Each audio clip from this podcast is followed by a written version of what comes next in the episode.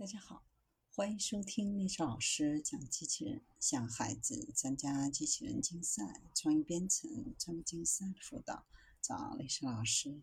欢迎添加微信号幺五三五三五九二零六八，或搜索钉钉群三五三二八四三。今天丽莎老师给大家分享的是，与传统触觉测量相比，机器视觉检测可节省百分之九十的测量时间。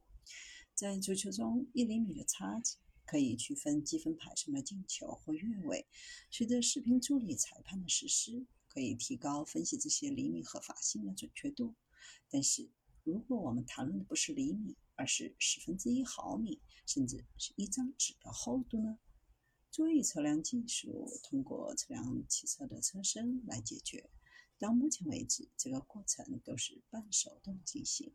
但是，一种创新的非接触式技术已经到来。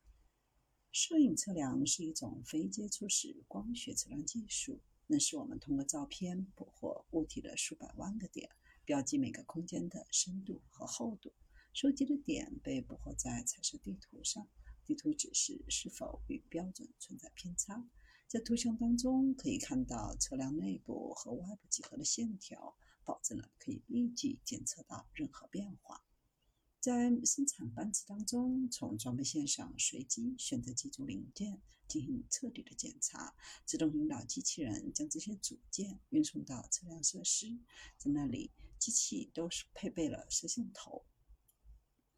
为了确保所有离开生产线的车辆都具有正确的尺寸，通过这种方式，安全性和性能都得到认证，任何偏差都可以快速重新校准。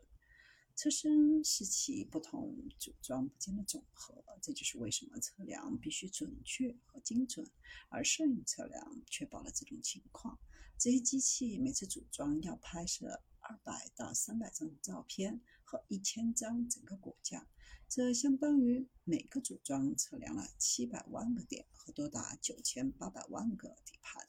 也就是每天分析九千张照片和多达二点一亿个点。与传统的触觉测量相比，光学技术节省了高达百分之九十的测量时间。过去一天测量三个零件，现在每天可以检查三十个。在串行测量中使用摄影测量，代表了在线测量效率在速度、精度和连接性方面的改进。借助大数据和数据科学等工具，通过摄影测量获得大量信息，将在未来用于检测生产中的情况，甚至在这些问题发生之前。存储所有这些数据，使机器学习算法可以检查任何偏差的频率，能够定位并做出反应。程序将主动采取行动，会分析重复的频率，并做出预测，以重新校准产生偏差的机器。